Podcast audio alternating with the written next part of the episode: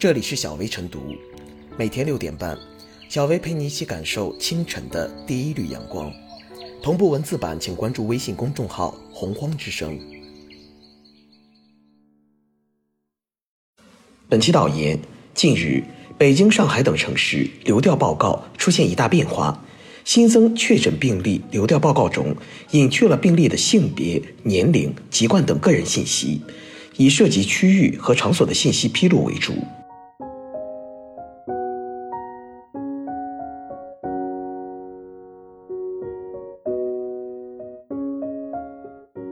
流调报告不提人，尊重个人隐私权利。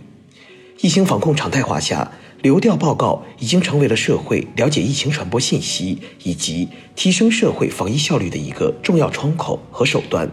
公开流调报告关乎防疫大局，但也要平衡好对个人隐私的保护，既保障疫情防控秩序，又避免对个体权益造成伤害。北京此次只提地点不提人的防疫信息通报。正好做出了新的示范。此前一天，上海的相关通报也止步于涉及区域和场所，而隐去了病例的性别、年龄、籍贯、工作等个人信息，同样获得了舆论好评。这是因为常态化防控一年以来，由流调报告所衍生出的与疫情防控无关的话题、流量乃至伤害时有出现，像一些病例的个人隐私被泄露，生活细节被放大、评议。一些病例还因此遭致网络暴力，都现实的提醒，流调报告中的个人信息公开应精准拿捏好度。因此，北京等地在最新的流调报告上所显示出的有所为有所不为的新气象，已然是对上述痛点的直接回应，也是涉疫信息通报方式的改进和优化。事实上，包括流调报告在内的防疫工作，本就是一个逐步探索的过程。只有根据具体情况、事实做出调整，才能最大程度实现趋利避害。事无巨细的流调报告公开范式，在过去的确契合了社会对于涉疫信息的知情权，但随着一些流调信息在传播中走样、变形，甚至成为个人隐私泄露的豁口，社会也越来越意识到平衡好防疫信息公开和个人隐私保护的重要性。应该看到。缺乏必要取舍的流调报告，不仅可能伤害个人隐私，也可能伤及防疫效率。一者，个人信息的过度披露，很容易转移社会对于疫情本身的关注；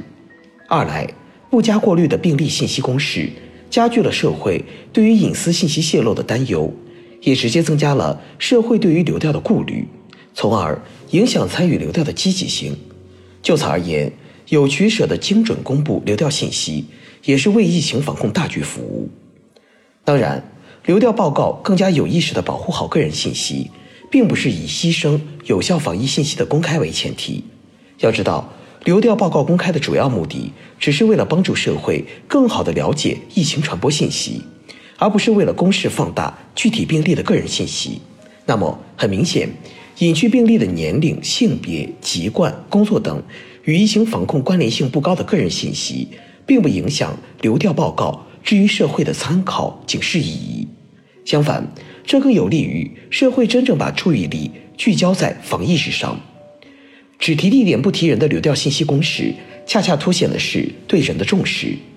疫情防控本质上是为了人的安全，而个人信息安全同样是现代人安全感须臾不可离的一部分。参与流调的所有人都是配合防疫需要提交个人信息。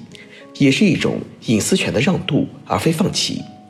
在流调信息的公示上，尽力保护好他们的个人隐私，有助于让全社会更加尊重病例的个人权益，如少一点歧视，少一点对他们个人生活的粗暴指点等。这也是以实际行动重申，我们的敌人是病毒，而不是感染者。为此，可以说，北京等地在疫情信息通报中，更加注重个人隐私保护的价值取向。为常态化疫情防控下的流调报告公开确立了一种新的范式，有理由相信此举将在更多地方得到响应和复制，真正实现防疫和个人信息保护的双赢。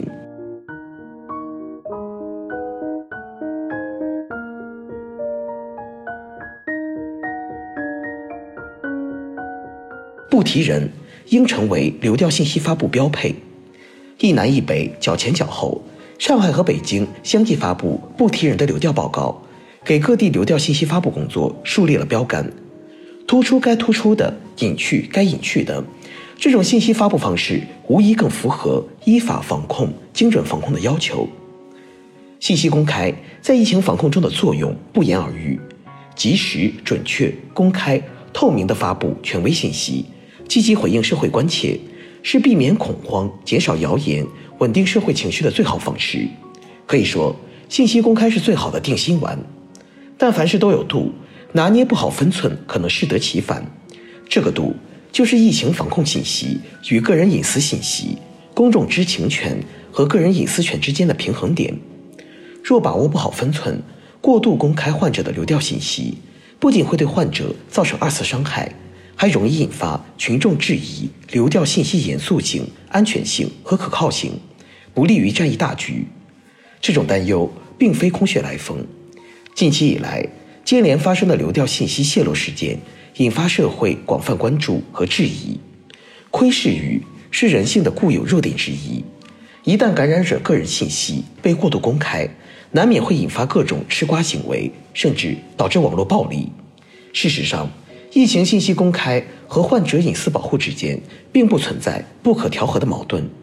相关部门发布疫情信息应坚持的一大原则就是最少够用，即。在确保信息足以达到防控疫情这一目的的基础上，尽可能减少非必要信息的发布，尽可能减少对患者的伤害。发布患者的年龄、性别、工作等信息，一方面不必要，对疫情防控起不到什么作用；另一方面有伤害，患者隐私有可能成为网友的吃瓜素材，甚至变成网络暴力的导火索。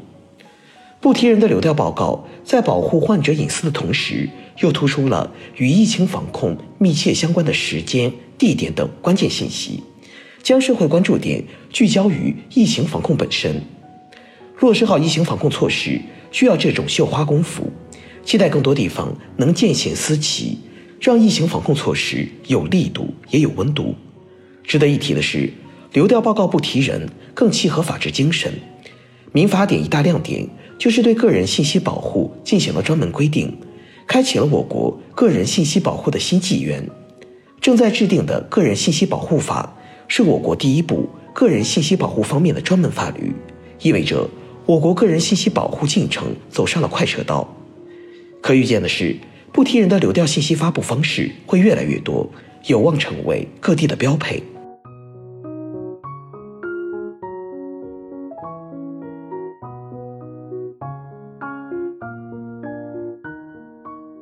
最后是小薇复言，疫情发生以来，流调报告一直是公众关注的焦点。民众基于恐惧病毒和安全防护等心理，往往对流调信息格外敏感。一旦信息泄露，会引起网民的强烈关注和热议，甚至可能引发对患者身心造成伤害的网络暴力。北京和上海只提轨迹不提人的流调报告方式，之所以赢得好评，在于把握好信息披露的分寸。拿捏好公权与私权的边界，